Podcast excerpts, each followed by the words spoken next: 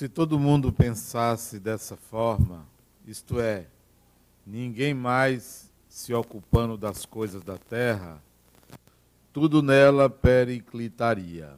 Não. O homem procura instintivamente seu bem-estar e, mesmo com a certeza de estar apenas por pouco tempo num lugar, quer estar nele o melhor ou o menos mal possível. Não existe ninguém que, encontrando um espinho sob sua mão, não o retire para não se ferir. Ora, a procura do bem-estar força o homem a melhorar todas as coisas, impulsionado que é pelo instinto do progresso e da conservação que está nas leis da natureza. Ele trabalha então por necessidade, por gosto e por dever, e assim cumpre os desígnios da providência que o, que o colocou na terra com esse fim.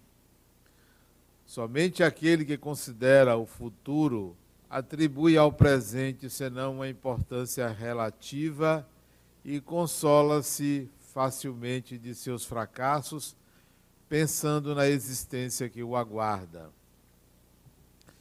Deus não condena, portanto, os gozos terrestres mas o abuso desses gozos em prejuízo das coisas da alma. É contra esse abuso que são precavidos aqueles a quem se aplicam essas palavras de Jesus: Meu reino não é deste mundo.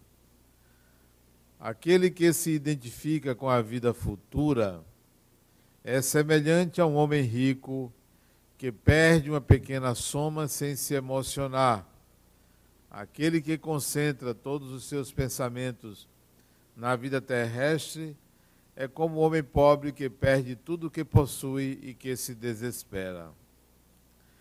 O Espiritismo alarga o pensamento do homem e abre-lhe novos horizontes. No lugar dessa visão estreita e mesquinha concentrada na vida presente, que faz do instante que se passa na terra o único e frágil pilar do futuro eterno, ele mostra que esta vida não é mais do que um anel no conjunto harmonioso e grandioso da obra do Criador. Ele mostra a solidariedade que liga todas as existências do mesmo ser e todos os seres de um mesmo mundo e os seres de todos os mundos. Ele dá assim uma base e uma razão de ser à fraternidade universal. Enquanto a doutrina da criação da alma, no momento do nascimento de cada corpo, torna todos os seres estranhos uns aos outros. Essa solidariedade das partes de um mesmo todo explica o que é inexplicável se apenas se considera um só ponto. É esse conjunto que no tempo do Cristo os homens não puderam compreender e por isso ele reservou o conhecimento para outros tempos. Meu reino não é deste mundo disse Jesus. Àquela época, as pessoas acreditavam que ele estava se referindo a um reinado, a um lugar onde ele reinaria. É possível entender dessa forma. Porém, a gente pode avançar um pouco mais contextualizando essa fala para os dias de hoje, para a mentalidade atual. Nós somos seres espirituais vivendo uma experiência na dimensão física. A nossa dimensão real, a dimensão do ser, é a dimensão espiritual. Nós somos seres espirituais mesmo encarnados. Somos todos espíritos. Embora com uma visão limitada à vida terrestre, à vida material, não deixamos de ser espíritos, embora consideremos que espíritos são aqueles que estão desencarnados. E nós consideramos que nós somos os vivos e eles os mortos. Isto é uma denominação característica de quem se centra na vida terrestre como se fosse a vida única. Na realidade, somos todos espíritos, encarnados ou desencarnados. Nesse aspecto, não há um lá e um cá. A vida espiritual não é apenas a vida depois da morte. A vida espiritual é a vida que nós estamos vivendo agora, porque somos espíritos. Então, mesmo encarnado, você está vivendo a vida espiritual. Você não está na dimensão espiritual porque você está na dimensão física, mas vive uma vida espiritual. Tudo que você está vivendo agora está sendo assimilado pelo espírito que você é. Então, estamos vivendo uma vida espiritual. A importância disso é tão grande quanto considerarmos que não há uma separação entre estar encarnado e estar desencarnado, a não ser no uso de um instrumento, que é o corpo físico. A vida é uma continuidade, tanto encarnado quanto desencarnado, é uma continuação. Então nós somos espíritos. Quando Jesus disse: Meu reino não é deste mundo, ele está se referindo a que por ser espírito, a sua condição real, absoluta, verdadeira, mais importante é esta: o reino é ser espírito, o seu reino é ser sempre espírito. Estamos sempre nessa condição de sermos espíritos. Pode dizer a qualquer pessoa que onde você reina, onde você é soberano ou soberana, é na dimensão de ser espírito, é na condição de ser espírito. É aí que você reina, porque em relação ao corpo, ninguém reina absoluto em relação ao corpo. Você pode ter o corpo mais bonito que for, o ser humano mais bonito, um dia perde essa beleza corporal. Você pode ser até a pessoa mais rica do mundo. Um dia você perde essa condição de riqueza. Você pode ser a pessoa mais poderosa do mundo. Um dia você perde esse poder. Você pode ter o cargo maior do mundo, presidente. Um dia estiver governador da terra, você pode até ter esse cargo, mas um dia você perde. A única coisa que você não perde, que é soberana, é a condição de ser espírito. Esse é o reino. Aí você reina no corpo, nas relações. Você pode reinar por um período, mas depois você começa a entender que você é um número entre outros números. Que você tem uma situação provisória. Todo mundo vive provisoriamente uma situação. Você pode estar casado com a pessoa que você mais ama no mundo. Um dia você vai se separar. Mesmo que desencarne os dois na mesma hora, um dia vai se separar. Assim como nascemos separados, desencarnamos separados. Então, a condição externa, a condição física, a condição corporal, ela é provisória. E isto não é não é ruim não não é ruim considerar que a vida material é provisória. Seria bom se todos tivessem essa consideração, do tipo, eu tenho X tempo, eu tenho determinado tempo para realizar viver algumas experiências. Seria bom considerar assim. Eu tenho determinado tempo para exercer determinada função. Eu tenho determinado tempo para ser pai, para ser mãe, para ser filho, para ser filha, para ser marido, para ser esposa,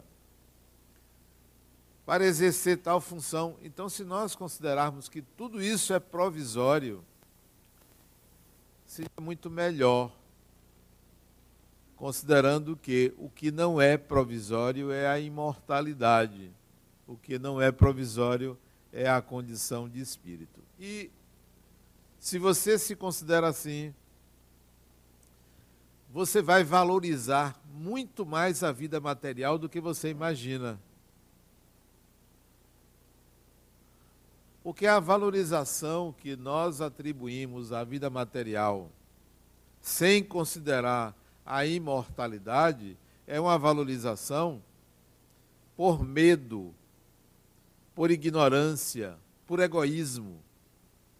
Mas se você se considera espírito e sabe que a vida material é transitória, você passa a valorizar porque você sabe que você dispõe de um tempo limitado para usá-la. A valorização é por outra razão. É uma valorização porque você sabe da utilidade da vida material, da utilidade dos bens materiais, eles são úteis. O que, que seria melhor para a nossa sociedade? Que todos fôssemos pobres ou que todos fôssemos ricos? Muito melhor que todos fôssemos ricos. Eu estou me referindo a ricos materialmente. Seria muito melhor que todos fôssemos ricos. Que todos tivéssemos acesso à educação, à saúde, ao lazer, ao trabalho. Seria muito melhor para a sociedade, desde que essa sociedade, esse indivíduo valorizasse esse bem como importante para a sua evolução e não por medo de perder porque o medo de perder é reflexo da inferioridade do espírito. Tudo aquilo que você tem medo de perder, você não é proprietário. Se você tem medo de perder uma coisa, é ela que lhe possui, não é você que a possui. Então, a compreensão, a aceitação da imortalidade lhe leva a uma valorização adequada da vida material. O que seria da sociedade se todo mundo aqui, se todos resolvessem se desapegar dos bens materiais? Seria um caos. Se você resolvesse pegar os seus bens e doar para as pessoas que não têm, a sociedade seria um caos também. Porque o bem que você conquistou pelo seu sacrifício seria dado a alguém que não tem competência para isto. Iria se desfazer facilmente. A sociedade seria um caos. Então, a vida material precisa ser adequadamente valorizada. Observem, por, como exemplo, o que acontece com a nossa política. A responsabilidade pelo caos político que se encontra o nosso país é nossa, é de todo mundo. Por quê? Porque enquanto os bons não assumem, os maus tomam conta. É uma responsabilidade nossa, daqueles que nos consideramos bons. Seria muito positivo que as pessoas do bem se, tor se tornassem políticas. Só que elas não querem, porque relegam esta função a outros ambiciosos, egocêntricos, vaidosos, e tudo aquilo que nós conhecemos da política, sem precisar nominar a ninguém. É evidente que há exceções. Eu não conheço, mas é evidente que existe. Toda regra tem exceção. Eu não sei. Tem. Não conheço. Também porque eu não conheço muito político. O exemplo que eu estou dando de nós que nos consideramos pessoas melhores não nos ocuparmos da política resulta nisso. Trazendo para a questão material, se nós não valorizarmos os bens materiais, vai acontecer a mesma coisa, a sociedade vira um caos. A valorização que me refiro é a adequada administração dos bens materiais.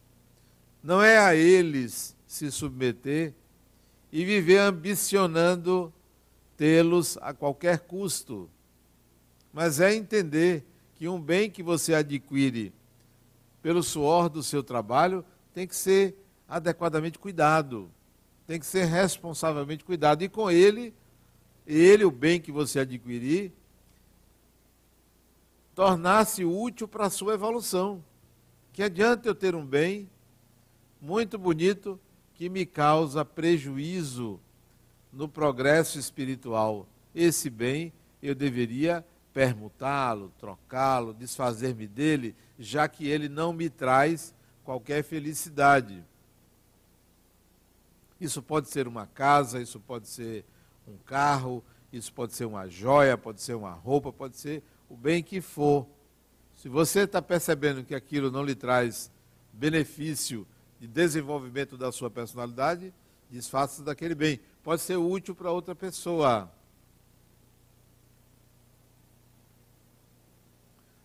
Tenho uma amiga que ela morava numa casa, o marido e três filhas.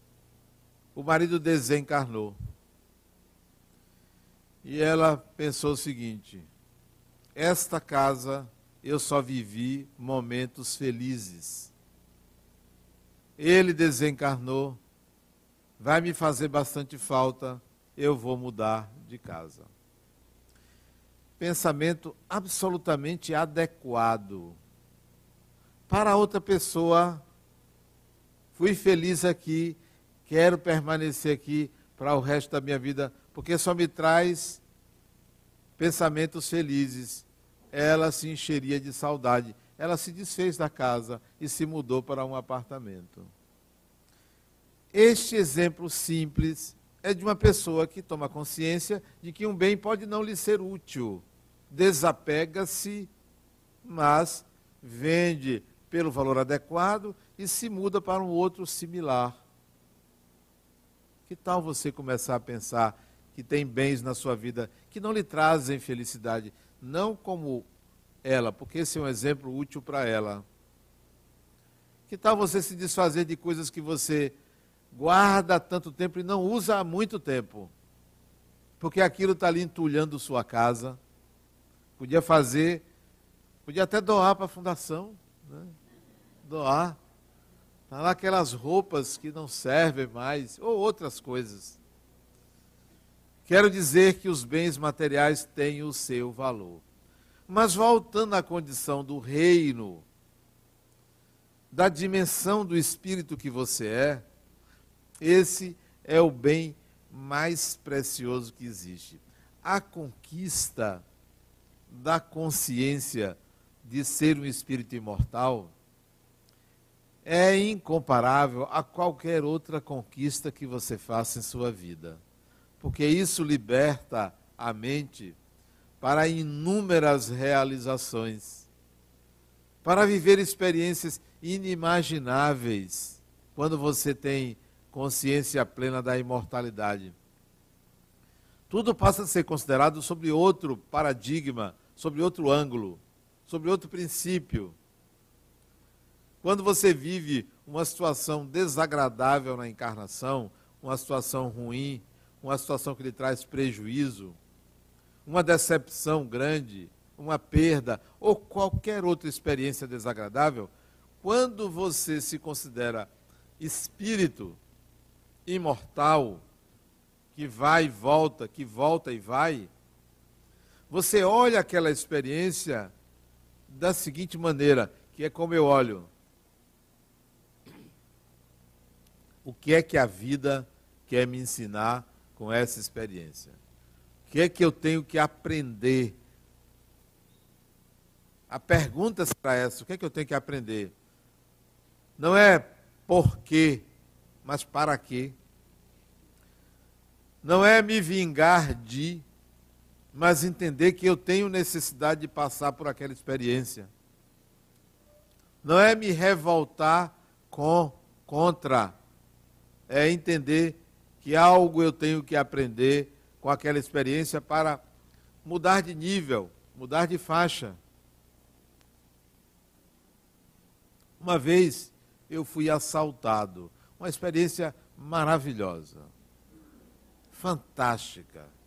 1980 e quanto, meu Deus? 88, 87. Uma experiência fantástica. Três indivíduos, cada um com um revólver do tamanho de um canhão, apontando para mim. Eu saltando do carro na porta da minha casa. Que coisa fantástica, né? Que impotência. Que demonstração que a vida me deu de que tudo é fugaz. de que não estamos no controle de nada. Independentemente do que você pensa, do que você faz, a vida lhe dá uma experiência para dizer: não é você que está no comando. Não é você que decide tudo. Há meios de educação do espírito que fogem ao seu controle. Aquele era um deles. Vivi aquela experiência numa noite, acho que de sexta-feira, na porta do edifício que eu morava, ali na Pituba. Mandaram ficar calado, calado eu estava, calado eu fiquei, por instinto também. Pegaram a chave do carro e foram embora, e ali eu fiquei, eu e, a noite estrelada, ninguém na rua, sozinho ali, numa solidão fantástica que todo ser humano deve entender que é um ser solitário. Nós nos relacionamos uns com os outros para reduzir a solidão de todo ser humano, porque ninguém sabe o que se passa na intimidade de ninguém. Só tem acesso à sua intimidade Deus nós nos relacionamos uns com os outros, amamos uma pessoa, enquanto não reconhecermos o verdadeiro romance que devemos ter, que é o romance com Deus. Quando você estabelece um romance com Deus, você passa a amar as pessoas de uma forma diferente. Enquanto não nos enamorarmos com o divino, as nossas relações de amor serão relações frágeis. Para usar uma expressão de Balma, uma relação líquida. Se liquefaz com muita facilidade. E ali eu fiquei, naquela noite, na porta do meu prédio, sozinho, olhando para cima, o que é que eu faço agora? E instintivamente, não vou em casa, porque vou preocupar minha esposa. Vou dar queixa. E saí ali na rua procurando um jeito de dar queixa. Encontrei um policial. Naquele tempo a gente encontrava. Hoje você procura. Aqui você acha, porque as noites aqui, graças à nossa polícia, e quero fazer, dar meu testemunho, graças ao comandante da polícia, nós temos policiamento aqui todas as noites. Todas as noites. Agradeço a Polícia Militar. Todas as noites. Com a viatura aqui, todas as noites. Encontrei um policial. Meu amigo, acabei de ser assaltado. Eu ali estava em êxtase, vivendo a leveza da alma. Nada tenho, nada sou. Então, eu peço seu acolhimento.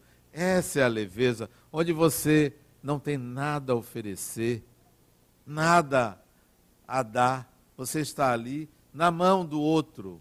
É a leveza do ser. Nada. Ele disse: É, chame a polícia. Disse, mas você é um policial? Disse, não, eu sou um policial de trânsito, lá da queixa.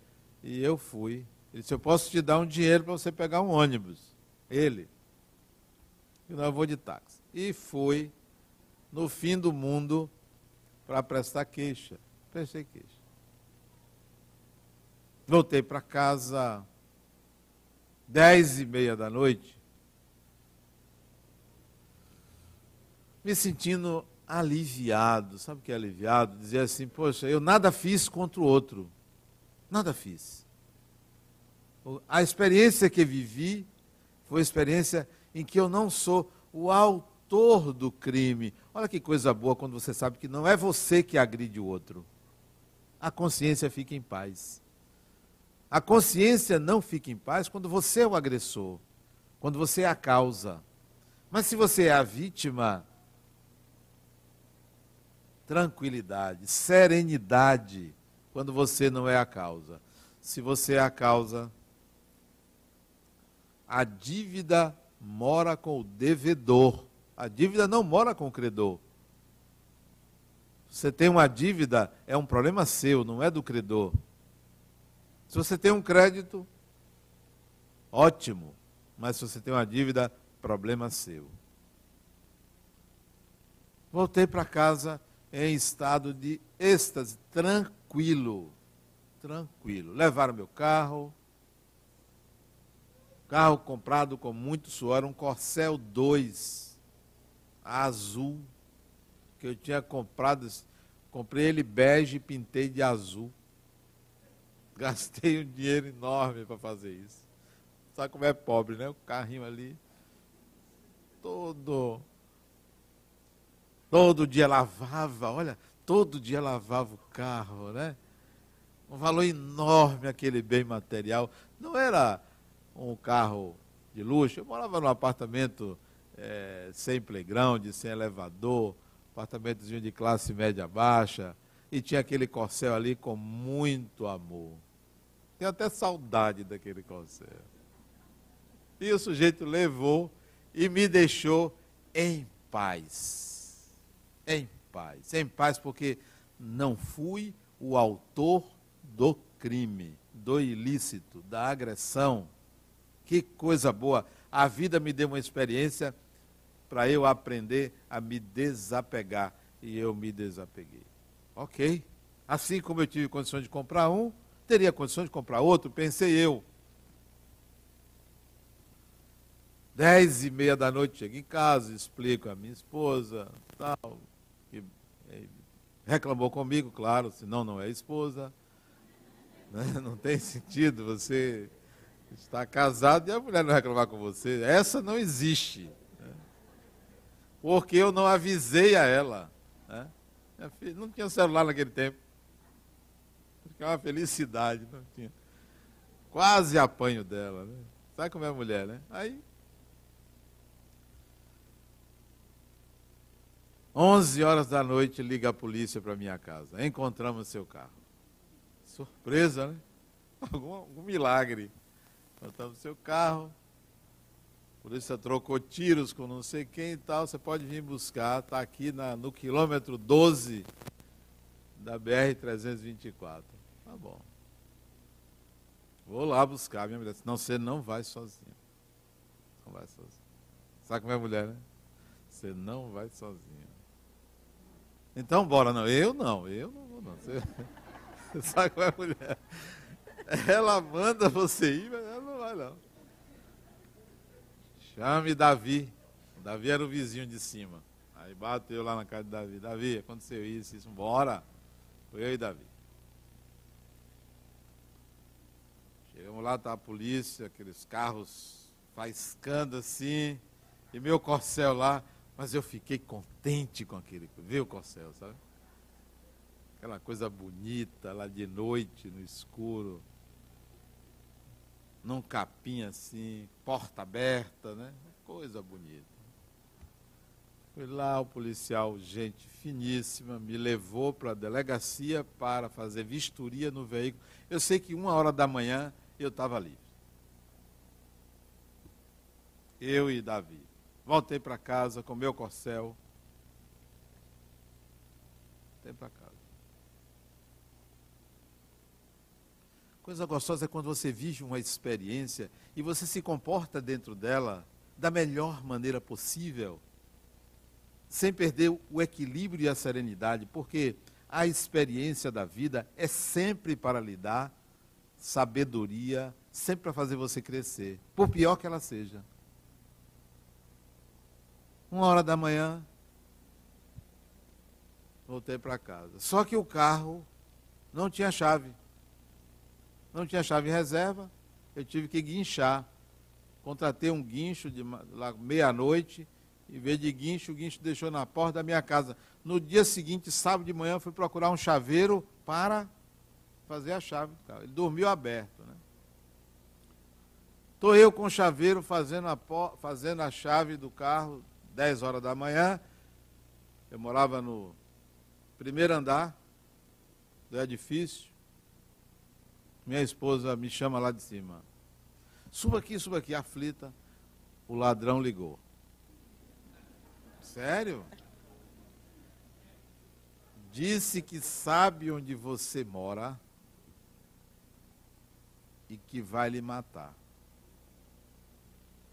Olha que coisa gostosa, né? Você mal vive uma experiência, a vida lhe dá outra. Que convite, né? Deus tem essas artimanhas, né? Você pensa que já se livrou de uma. Epa, peraí, não, tem mais. E eu digo, foi mesmo. Foi, foi. Bom. Desci, o coração quase saindo pela boca. Fui lá, o rapaz terminou. Davi, vamos ali. Da queixa da ameaça de morte. E fui ao delegado, ali no Rio Vermelho. Me atendeu muito bem. Sábado de manhã, tinha delegado na delegacia. Naquele tempo, hoje eu não sei. Sim, senhor Adenal, o que é que houve? Eu contei para ele tudo. Ele disse, rapaz, eu nunca vi isso não. Aqui nunca vi. Deve ser algum amigo seu brincando com você. Eu disse, eu disse, não, não pode, porque só quem sabe do assalto, minha esposa, meu vizinho e minha mãe, porque eu liguei para minha mãe. Não sei se vocês têm essa ligação com a mãe. Minha mãe já desencarnou, mas eu tinha uma ligação assim de um. É como se eu estivesse falando com a máxima autoridade na vida, era minha mãe. Então eu liguei para ela. E minha mãe, meu filho, ó, cuidado, aquelas coisas de mãe. Tá bom. Ele disse, então, algum inimigo seu. Eu disse, doutor, eu não tenho inimigo. O único inimigo que eu tenho sou eu mesmo, que às vezes eu brigo comigo mesmo, mas não tem inimigo nenhum, nenhum. Ele disse, então o que é que levaram seu? Aí é que ele matou a charada. Doutor, eu não ando com dinheiro. E até hoje eu não ando com dinheiro. Se um ladrão me assaltar, ele vai me matar porque eu não tenho dinheiro, eu não ando com dinheiro, não tenho hábito de andar com espécie. Já me aconselharam a andar com uma quantiazinha mínima para eu dar à pessoa. Mas eu não tenho hábito de andar com dinheiro. Doutor, eles não me levaram dinheiro que eu não tinha dinheiro. Levaram o carro. Só que eu só andava por economia a gasolina na reserva botava de, de 10 em 10 reais. Né? Como é pobre, né? Tinha o carro, mas não tinha dinheiro para encher o tanque. Então, eu botava 20, 30. O carro parou no quilômetro 12, porque faltou gasolina. Porque o ponteiro estava quebrado, só botava no.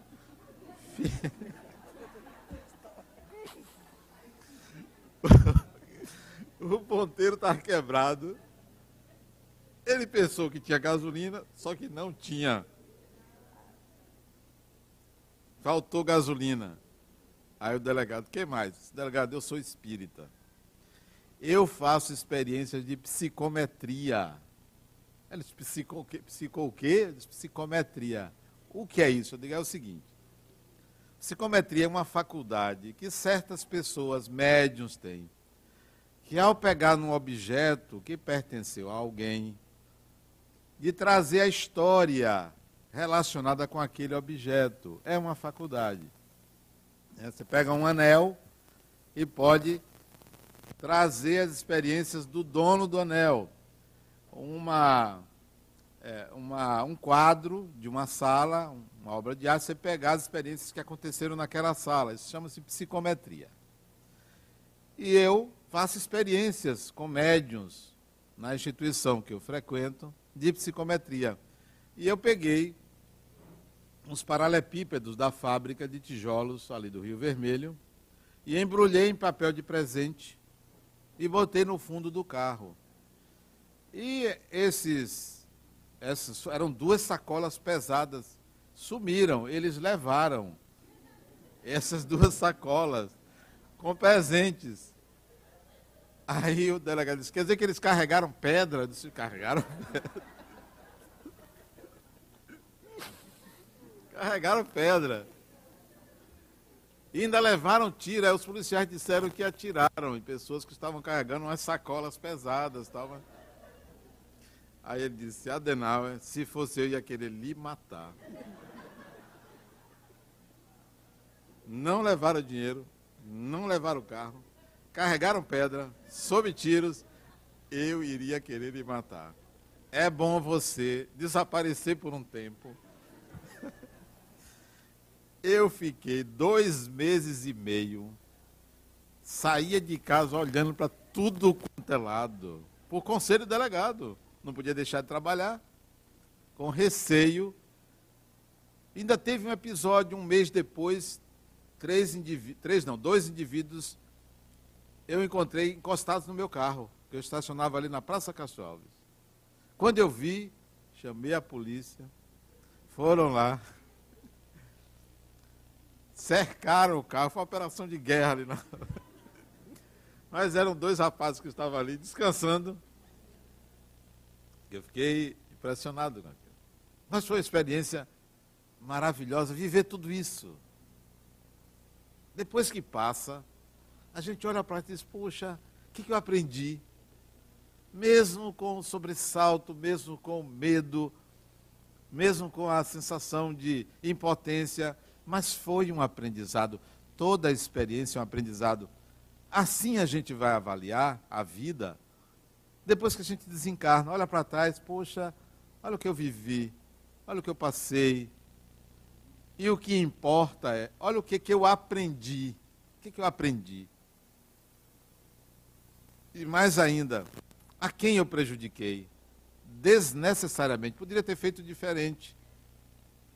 Poderia ter agido de uma outra forma. Ao invés de me preocupar outro em relação à vingança por uma mágoa, tenho que sair da experiência da melhor maneira possível. Da melhor forma possível. Essa experiência e outras que eu vivi se a dimensão é a do espírito, a tranquilidade vem. Fui assaltado uma segunda vez, outra experiência muito boa. Isso tem seis anos atrás, seis ou sete anos atrás. Dois, com dois revólveres, parece que eu atraio. Passe o celular. Passei. Dois. Passe a pasta. A pasta não, porque tem meu instrumento de trabalho. Dei as costas e fui embora. Reação instintiva. E eles com arma atiraram? Não atiraram. Eu fui embora, ele foi para um lado, e foi para o outro. Coisa boa, né? Instinto puro. Reação completamente diferente da anterior. Eu estou na expectativa de qual será a próxima, o que, é que vai acontecer. O que, é que a vida quer me ensinar? Sempre assim o que, é que a vida quer nos ensinar. Em relação ao salto, mas em relação a outras coisas, quantas experiências são vividas que você se sente impotente? Você convive com a pessoa, sabe que a pessoa está equivocada, sabe que a pessoa está se prejudicando. Por mais que você fale, por mais que você queira convencer a pessoa, você não consegue. impotência de novo. É um filho viciado em drogas, alcoolista, é um marido alcoolista, é um pai alcoolista. E você está ali cuidando, convivendo, dando todo o carinho, todo o amor, mas a pessoa não muda. E você percebe a sua impotência. Mas o que, que você deveria fazer? Pensar como espírito. Eu vou ajudar. Mas para que eu estou passando pela experiência de ter um filho viciado, de ter um marido alcoolista, de ter alguém em tal condição? Você tem que voltar para você e avaliar o que você tem a aprender. Não é só olhar o erro do outro e o que você pode fazer para ajudar o outro. Deve ajudar, mas deve também olhar para você. Porque numa família, quando uma pessoa é doente, todos são doentes. Todos. Por quê? Porque todos têm algo a aprender com aquele indivíduo que é a parte mais frágil do grupo. Se convive, é a parte mais frágil do grupo. Eu convivi com um adicto. Meu irmão era adicto, desencarnou, vai fazer três anos agora. Foi adicto durante 30 e 40 anos. Durante 40 anos ele foi adicto. E lá na adolescência dele, quando ele começou a ser adicto, havia um conflito muito grande entre ele e um outro irmão. Um conflito muito grande. A mim ele respeitava, me batia, mas respeitava. Mais tarde, quando ele viveu a primeira internação psiquiátrica no Rio de Janeiro, ele me chamou, meu irmão, me tire daqui. Me tire dessa internação. Olha que aqui só tem louco. Eu não sou louco. Eu olhei para ele e disse, rapaz, isso ele tinha 20 anos. Eu tinha 27 anos.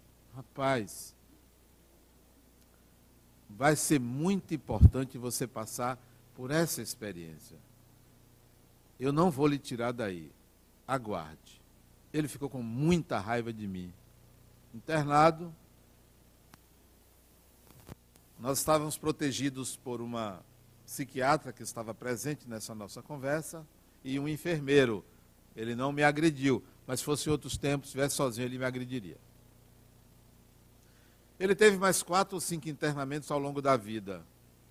E no segundo internamento ele disse para mim, porque foi voluntário: Hoje eu entendo por que você fez aquilo comigo. Eu precisava daquilo e preciso. Só depois o espírito vai ver a razão de ter passado por aquela experiência. E eu, naquela época, não era psicólogo, é que fui entender por que, que eu tive um irmão adicto. Porque ele me deu muita experiência no contato com pessoas que tinham o problema que ele tinha. Ele tinha, era portador de um transtorno psíquico, além de ser adicto. Então, foi muito valioso para mim conviver com ele. Os últimos meses de encarnado, ele morou parte comigo.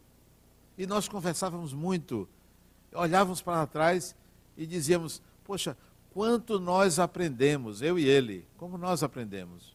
O quanto você, eu dizia: O quanto você foi útil para mim? Ele disse: Eu sei o quanto também você foi útil para mim. Mesmo ele sem conseguir sair da situação em que ele se encontrava. Não usava mais droga, mas substituiu a droga ilícita pela droga lícita. Era dependente químico de qualquer forma. Mas valeu a experiência da convivência. Eu aprendi muito, mas muito mesmo. Ele foi uma, um professor para mim.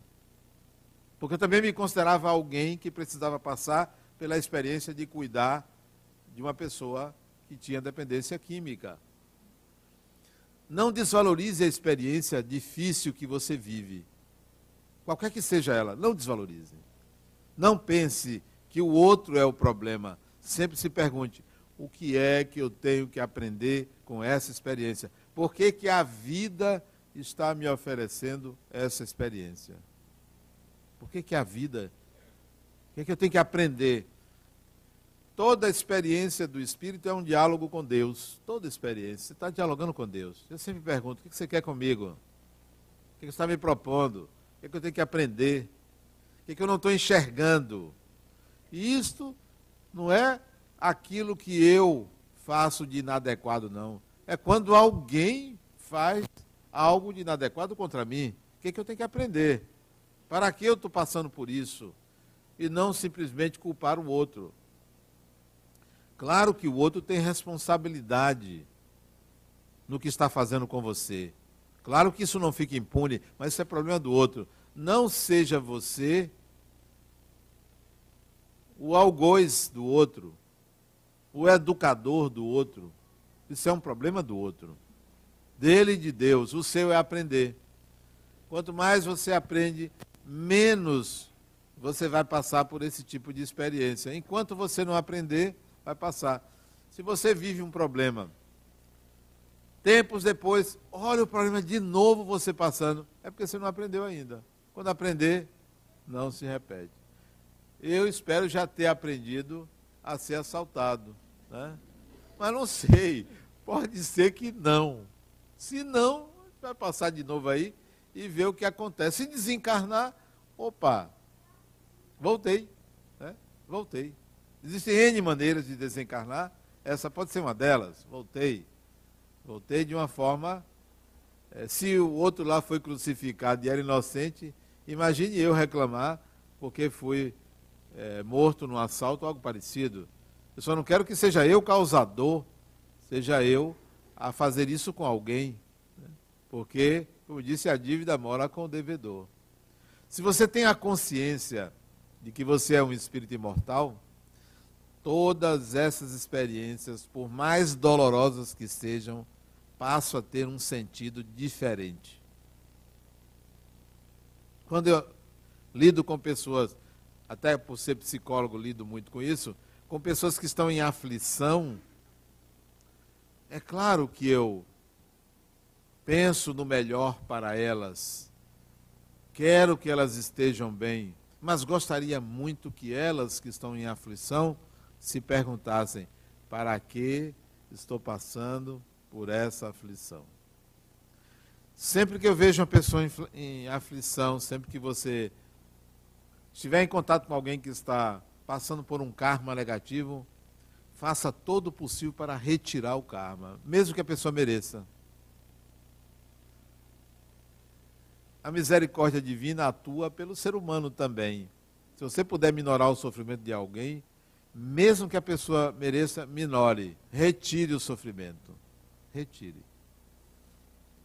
Porque isso é bom para você. Quanto mais você agir com misericórdia, melhor para você, porque você passa a ser uma pessoa que vive mais na dimensão do espírito. Viver na dimensão do espírito significa olhar as contingências terrestres, humanas, as experiências como um segundo na evolução, como um intervalo pequeno na evolução, como algo fantástico para o seu aprendizado, algo importante para o seu aprendizado. Mesmo que você fique angustiado, angustiada,